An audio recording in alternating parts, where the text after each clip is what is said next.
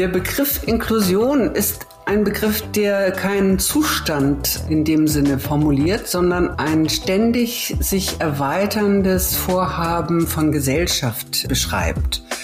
Und zwar insofern, dass alle diejenigen, die wir als Gesellschaft ansprechen können, das sind alle Menschen.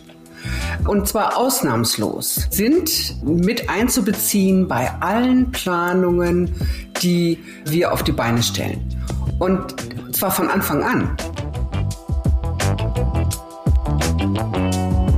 Hallo und ein herzliches Willkommen zu einer weiteren Folge unseres Podcasts Hallo Hamburg Stadt Neubauen. Mein Name ist Karen Pein und ich bin die Geschäftsführerin der IBA Hamburg und heute begrüße ich Ingrid Körner, unsere ehemalige Senatskoordinatorin für Gleichstellung behinderter Menschen in Hamburg. Denn heute wollen wir über das Thema Inklusion sprechen und darüber, wie sich die Integration von Menschen mit Behinderungen in Hamburg in den letzten Jahrzehnten entwickelt hat und welche Rolle das Thema heute beim Bau neuer Quartiere einnimmt oder einnehmen kann. Hallo Frau Körner und vielen Dank, dass Sie sich zur Verfügung stellen. Hallo Frau Pein, ich freue mich drauf. Prima. Frau Körner, wenn man sich Ihre berufliche Karriere anschaut, dann fällt schnell auf, dass Sie sich sehr im sozialen Bereich engagiert haben über Ihren gesamten Lebenslauf. Es gibt ein Thema, dem Sie da wirklich ihr gesamtes Leben gewidmet haben. Es ging stets um die Integration von Menschen mit Behinderungen auf unterschiedlichsten Ebenen. Und wenn ich dazu mal einige Stationen ihres Berufslebens äh, nennen darf, weil, weil wir natürlich auch erstmal damit anfangen, sie vorzustellen.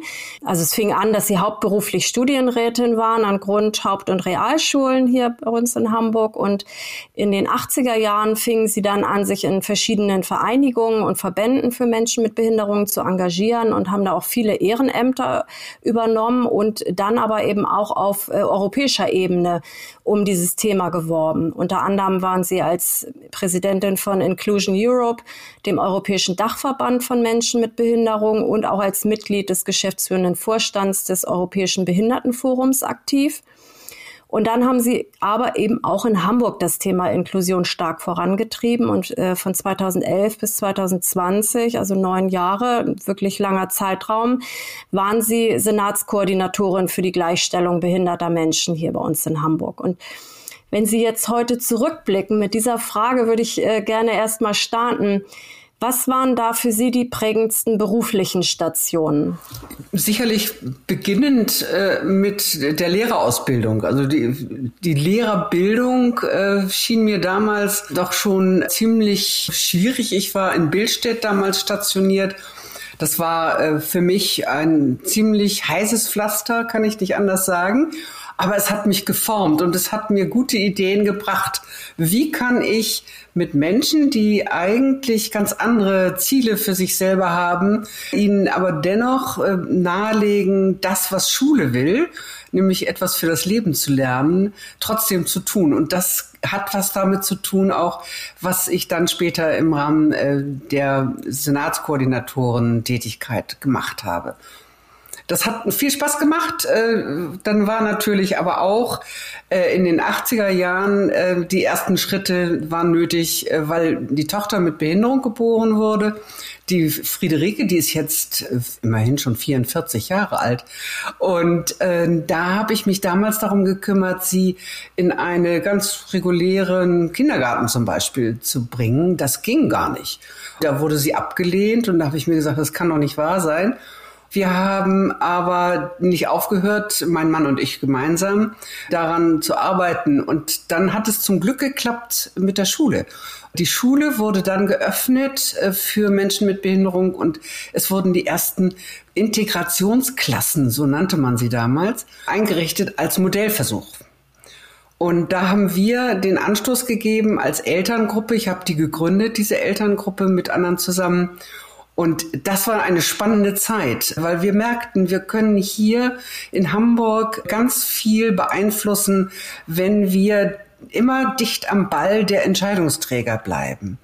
Und das, finde ich, ist eine Erfahrung, die mir zum Beispiel sehr geholfen hat, dann auch später für die Tätigkeit der Senatskoordinatoren. Immer dicht am Ball bleiben und klar machen, was man möchte. Und insofern äh, war die Motivation äh, gegeben worden durch die eigene Tochter. Und äh, dann Schritt für Schritt, äh, je nachdem, wie sie sich weiterentwickelte, wurden dann verschiedene Aspekte des Lebens hinzugefügt sozusagen. Hm, und in Kombination dessen, was Sie dann gesellschaftlich auch äh, über Ihr Lehramt dann auch mitbekommen haben. Das ist ja schon eine, eine Verknüpfung aus persönlichen Erfahrungen und dem, wie es auch anderen gehen kann. Ich würde gerne mal ganz am Anfang unseres Gesprächs diesen Begriff noch mal ein bisschen definieren. Inklusion ist noch kein Begriff, der jetzt in, in wirklich breiten äh, Bevölkerungsschichten, glaube ich, einheitlich definiert wird. Können Sie das leisten? Uns erklären, was genau umfasst eigentlich der Begriff Inklusion? Der Begriff Inklusion ist ein Begriff, der keinen Zustand in dem Sinne formuliert, sondern ein ständig sich erweiterndes Vorhaben von Gesellschaft beschreibt. Und zwar insofern, dass alle diejenigen, die wir als Gesellschaft ansprechen können, das sind alle Menschen. Und zwar ausnahmslos sind mit einzubeziehen bei allen Planungen, die wir auf die Beine stellen. Und zwar von Anfang an. Das ist etwas, was viele noch nicht so ganz begriffen haben. Da kommt der Begriff Inklusion irgendwann dann, wenn wir äh, soweit sind, schon alles fast fertig haben. Ach, jetzt müssen wir auch noch Inklusion bedenken. Das ist falsch. Wenn wir Inklusion richtig wahrnehmen, dann müssen wir von Anfang an immer alle mitdenken. So kann man das eigentlich mal ganz einfach sagen. Mhm. Und das ist das, was äh, auch in Hamburg bisher nicht in allen Aspekten gut gelaufen ist, muss ich gestehen. Und das war dann meine Aufgabe als Senatskoordinatorin, von vornherein immer klar zu machen, Leute, wenn ihr etwas plant, plant es gleich so, dass das Wort Inklusion als ständiger Begleiter bei euch ist. Das wäre nämlich tatsächlich auch meine nächste Frage. Wofür haben Sie sich als Senatskoordinatorin eingesetzt und was haben Sie da auch bewirken können, rückblickend? Ist es Ihnen gelungen, es frühzeitiger zu verankern in den unterschiedlichen Planungsämtern, die es so gibt? Oh, ich wünschte mir, es wäre geglückt. Äh, dann wäre ich jetzt wirklich absolut happy. Aber äh, in vielen Aspekten, muss ich gestehen, ist es nicht geglückt. Wir haben äh, noch die Aufmerksamkeit im öffentlichen Raum für dieses Thema schaffen müssen. Und wir meine ich damit den Arbeitsstab, den hatte ich nun einfach mal an der Seite. Und wir haben uns überlegt, welche Aufmerksamkeit können wir erregen, damit die Hamburger Bürgerschaft, in dem Sinne nicht jetzt politisch gedacht, sondern alle Bürger Hamburgs, äh, von vornherein immer wissen, wir müssen, wenn wir etwas tun, Inklusion mitdenken. Und da haben wir Preise ausgeboten, dann haben wir die Zeit für Inklusion haben wir kreiert, äh, dass wir ähm, verschiedene Aspekte von gemeinsamem Leben in der Stadt einfach mal deutlich machen und in die Stadt hineintragen. Guckt mal, so machen wir das. Kommt uns mal besuchen, schaut es euch an. Ich glaube, vieles kann man nur begreifen, wenn man es gesehen hat, wenn man es selber erlebt hat. Und dieses Erlebnis schaffen war eine der Hauptaufgaben als Senatskoordinatorin. Mhm. Ähm, haben Sie denn da in Ihrer Tätigkeit auch schon Verbindung zur Stadtentwicklung gehabt oder aufbauen können? Wie waren Ihre Erkenntnisse da in der Zusammenarbeit? Ja, wie das oft so ist, die ersten Schritte sind immer etwas mühsam, aber dann äh, ging es eigentlich allmählich immer besser. Und äh, alle Planungen, die die Stadtentwicklung vornahm, wurden mir vorab auch zugeschickt und ich habe zumindest in Papierform schon einmal drauf gucken können, was ist denn da wohl geplant. Und immer dann, wenn es besonders kritisch wurde, weil ich auch nicht alles weiß, wer weiß das schon, äh, habe ich mir die jeweiligen Gruppen von Menschen mit Behinderungen dazugeholt. Wir haben gemeinsam auf die Papiere geschaut.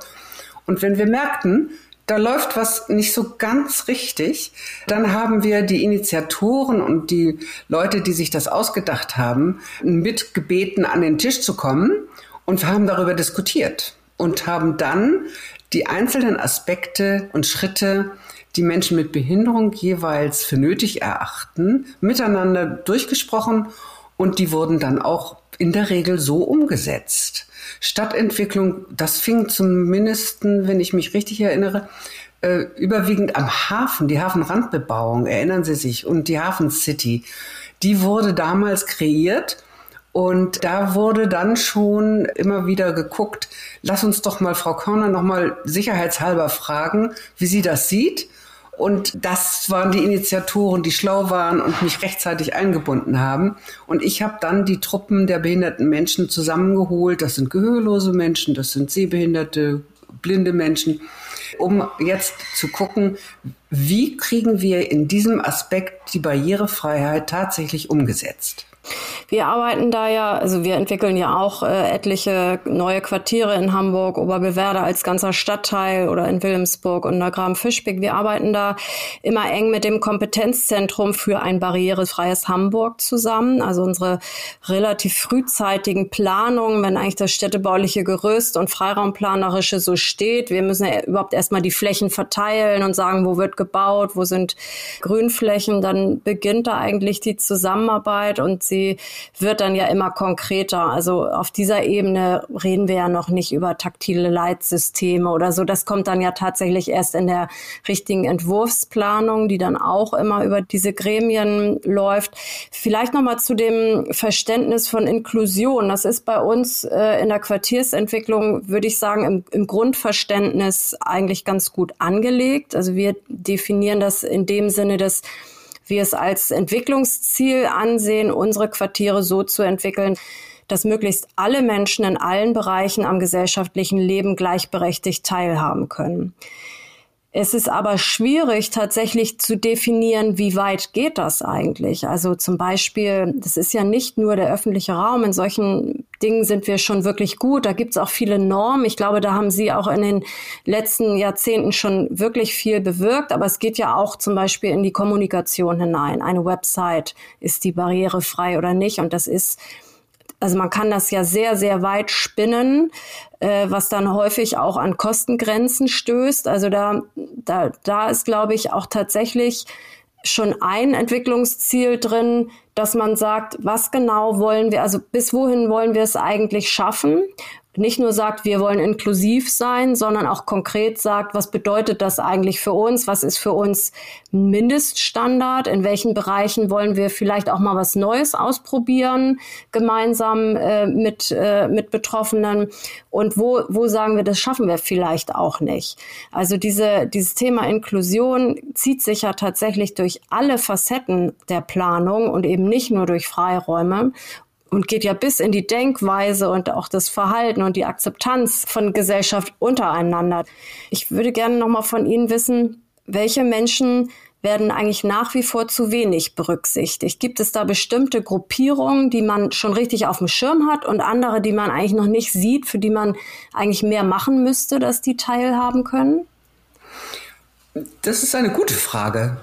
Ähm, wir müssen uns da mal das Verbandswesen oder Vereinigungswesen äh, anschauen.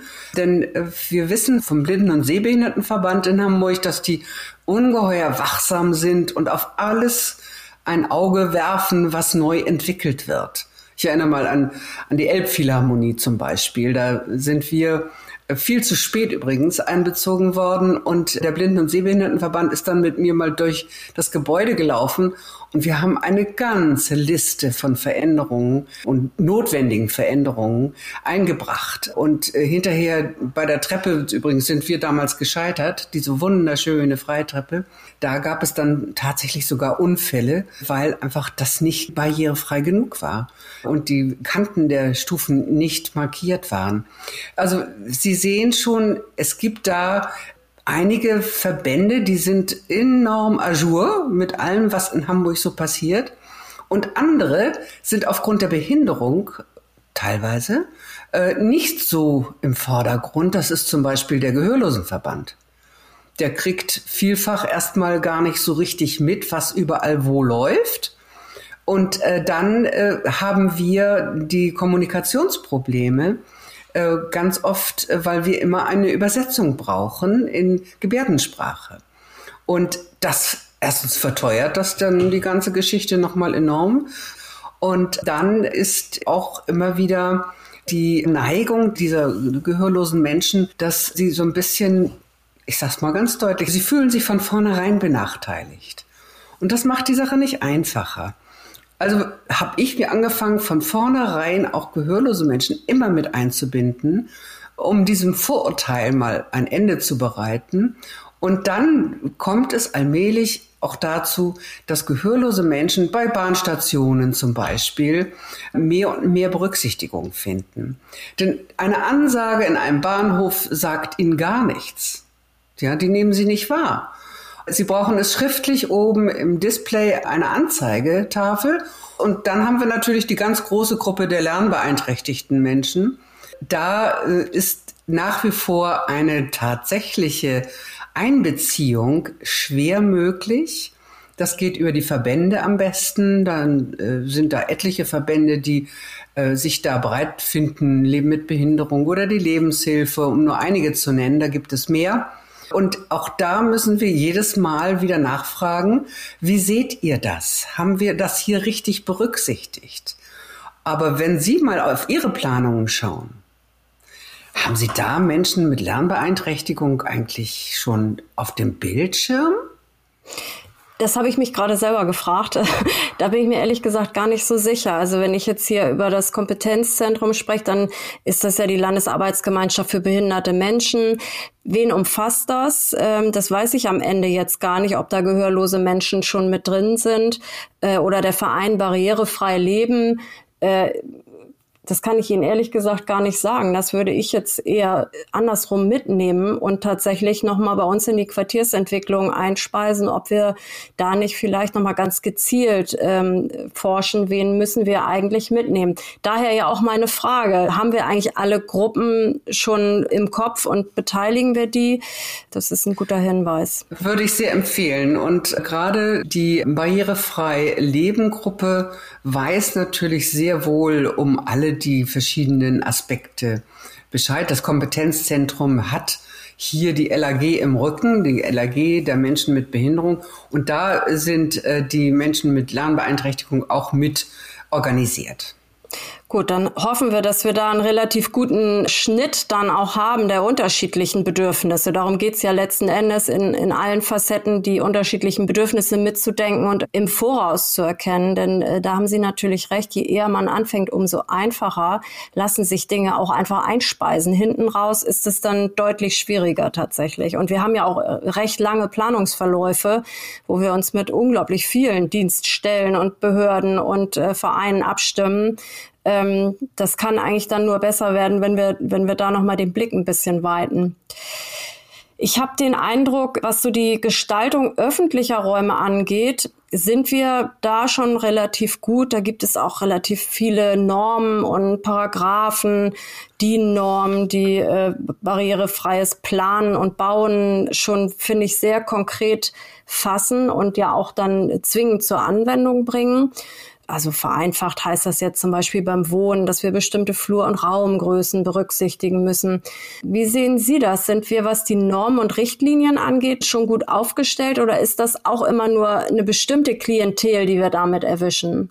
Ich glaube, wir müssen hier doch noch mal ein bisschen selbstkritischer rangehen und versuchen deutlich zu machen, wenn wir private Bauherren haben, sieht das Ganze wieder so aus, dass jeder einzelne Bauherr gucken muss, habe ich das eigentlich alles genau auf dem Zettel, was an Vorgaben äh, tatsächlich da ist. Ich denke mal, das ist das Bezirksamt Hamburg Mitte zum Beispiel.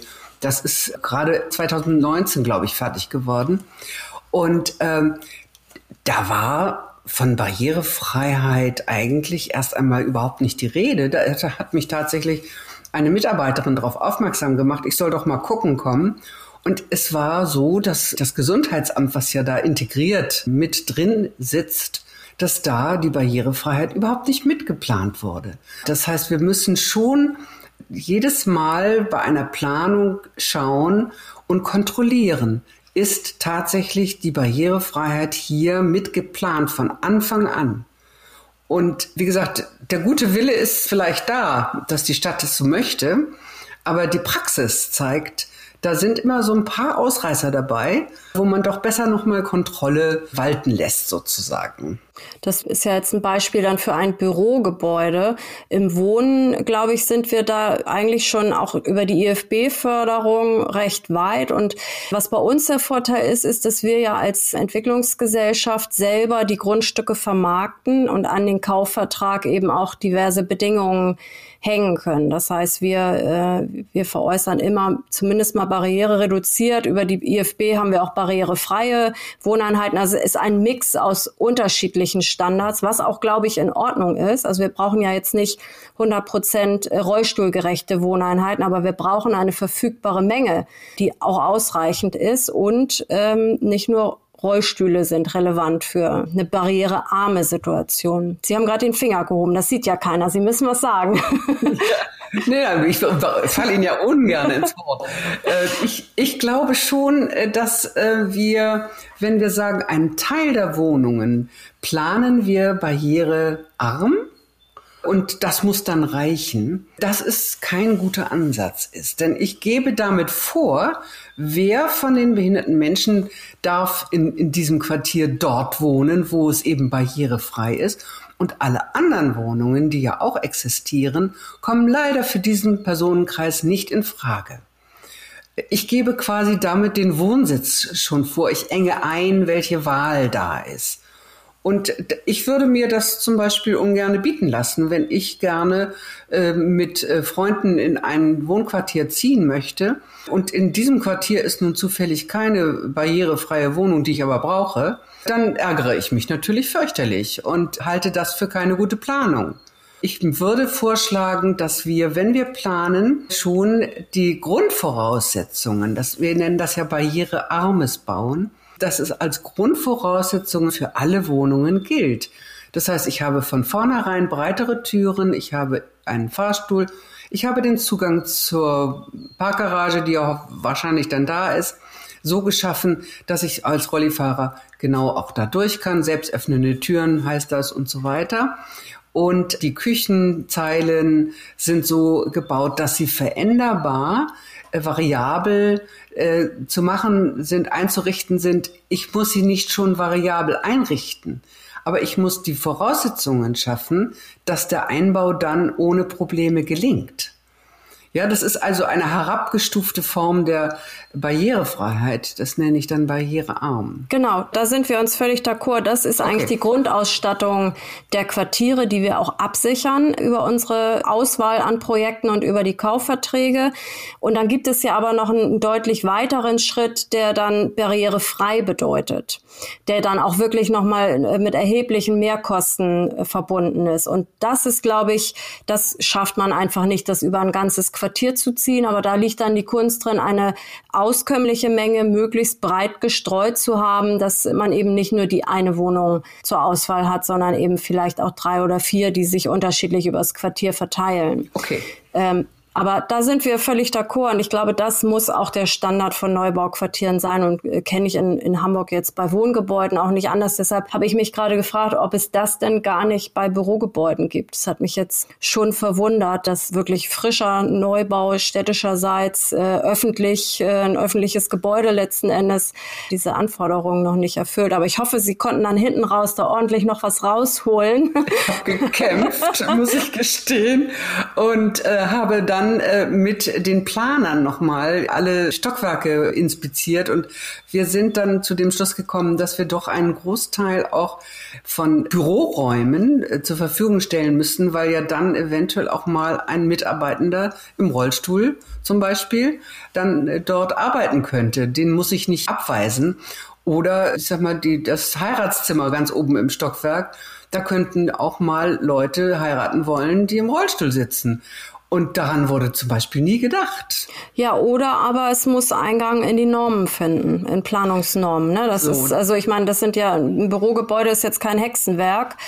Das macht es ja auch nicht unbedingt zwingend teurer. Das muss einfach nur frühzeitig eben mitgedacht werden. Und da, um nochmal auf meine Ausgangsfrage zurückzukommen, habe ich den Eindruck, dass auch gerade bei der Freiraumplanung wir schon viel erreicht haben in den letzten Jahrzehnten. Äh, oder ich setze es ja nur um, aber meine Wahrnehmung was jetzt so taktile Leitsysteme oder diese Zweifachsignale, dass man entweder fühlt, sieht oder hört, dass es immer zwei Orientierungen äh, geben muss. Wir kämpfen zum Beispiel auch wirklich immer um so äh, hochbauliche Orientierungspunkte, ne? dass nicht alles gleich aussieht, sondern auch mal ein Gebäude seinen Kopf rausstreckt, man auch eine Blickachse drauf hat, dass man sich auch so schon im Stadtraum orientieren kann. Das ist auch in den in einigen Jahrzehnten nicht ganz so im Fokus gewesen. Aber wie bewerten Sie denn die Freiraumentwicklung in Hamburg?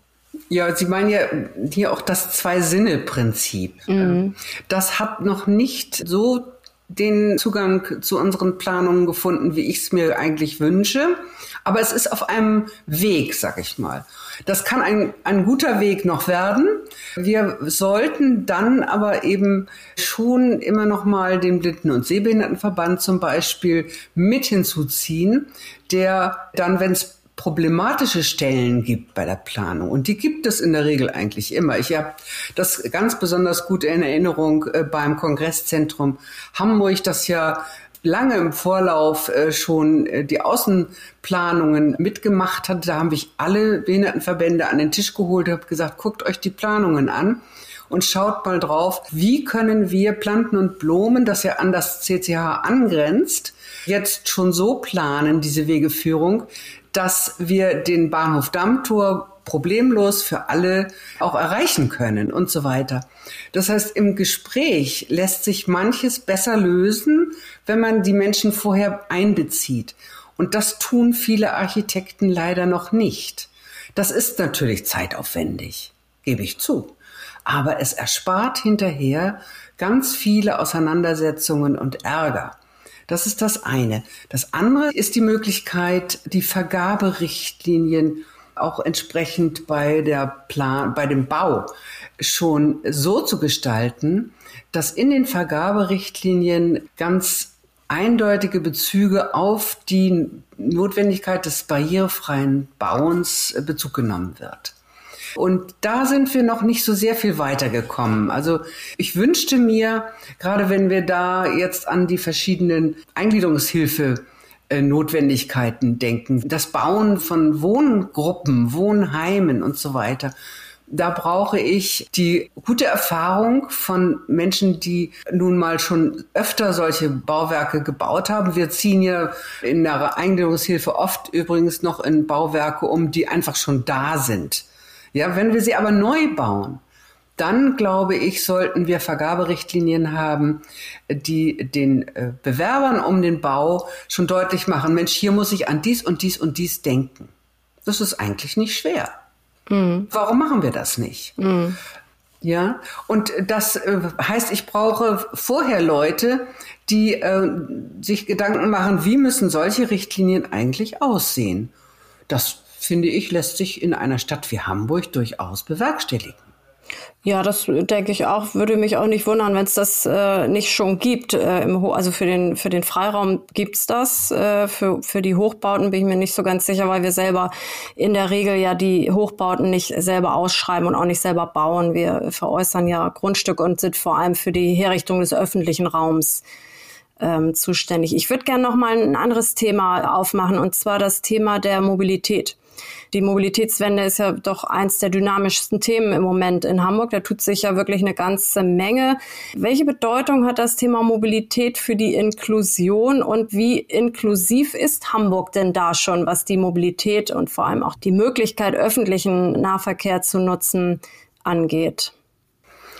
Also einerseits ist Hamburg da vorbildlich. Der, die Hochbahn zum Beispiel ist wirklich toll in der Planung und Umsetzung dann der Planung, äh, was ja die Barrierefreiheit angeht. Ich komme bis auf wenige Haltestellen wirklich überall mit dem Rollstuhl schon ganz gut hin.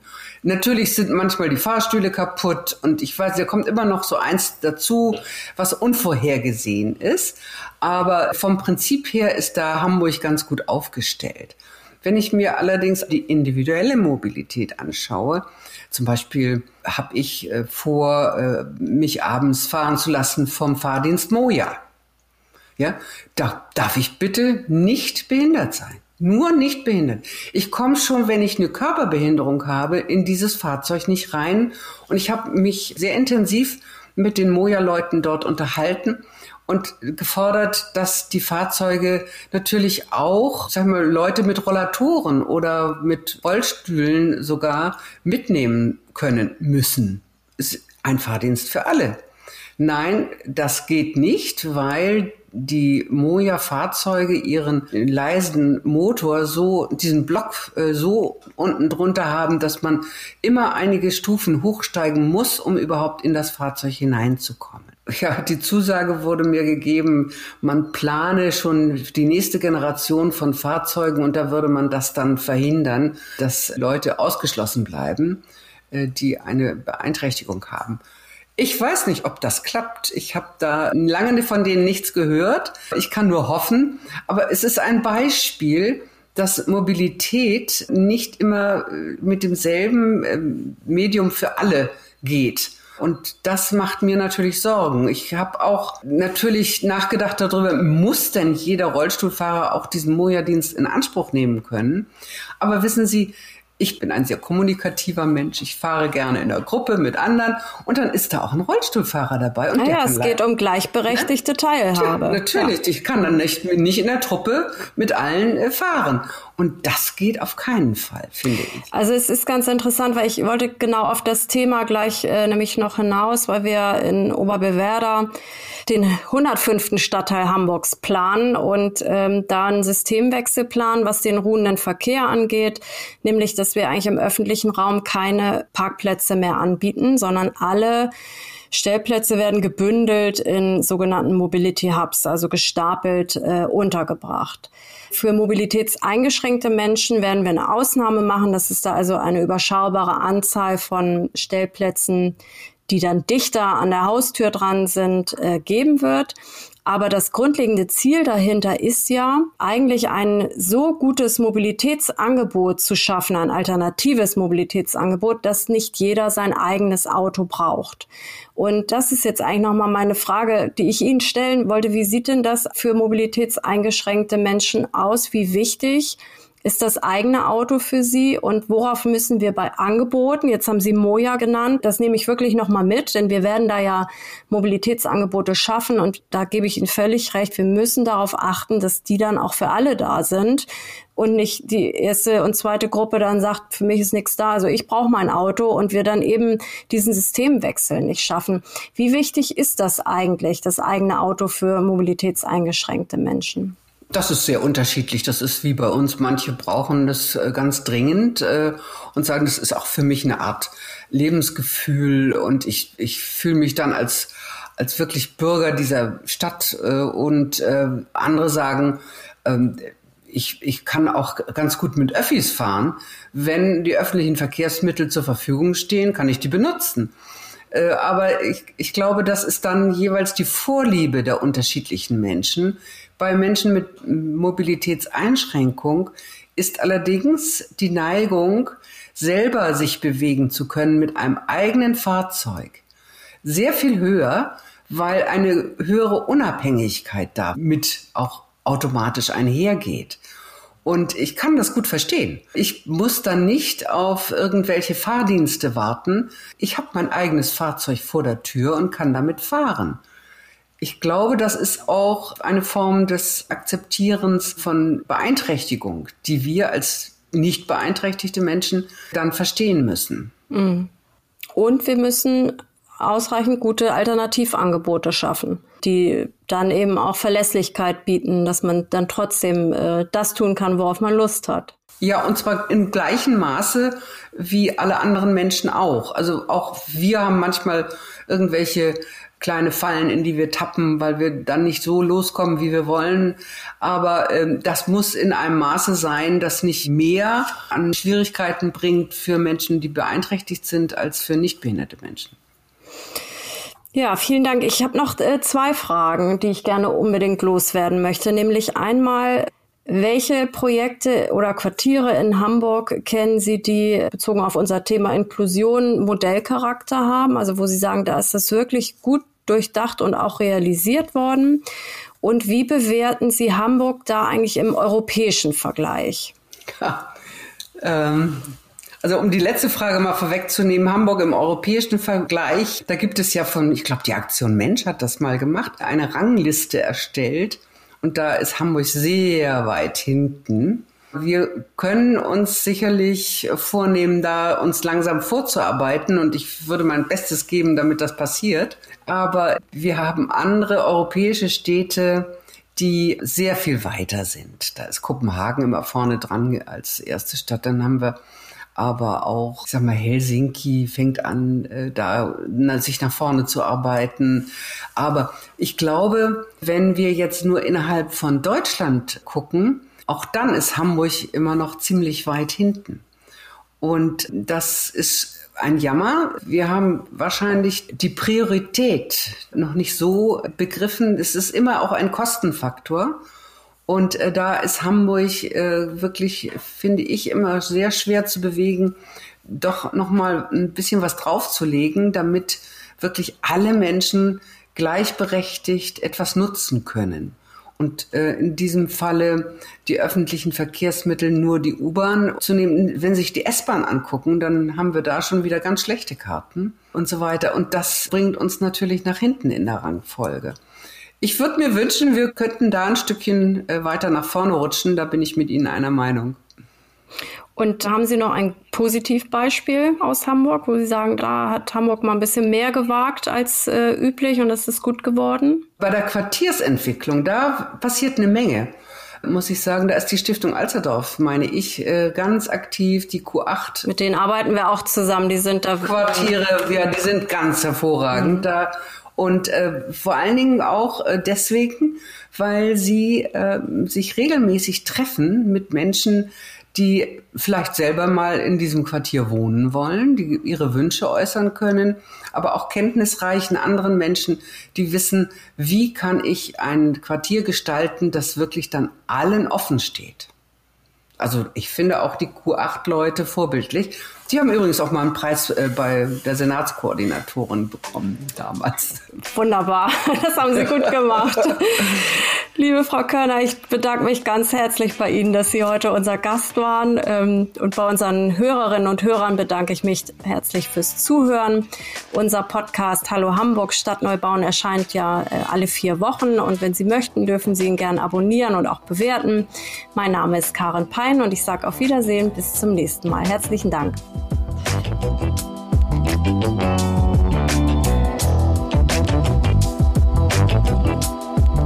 Thank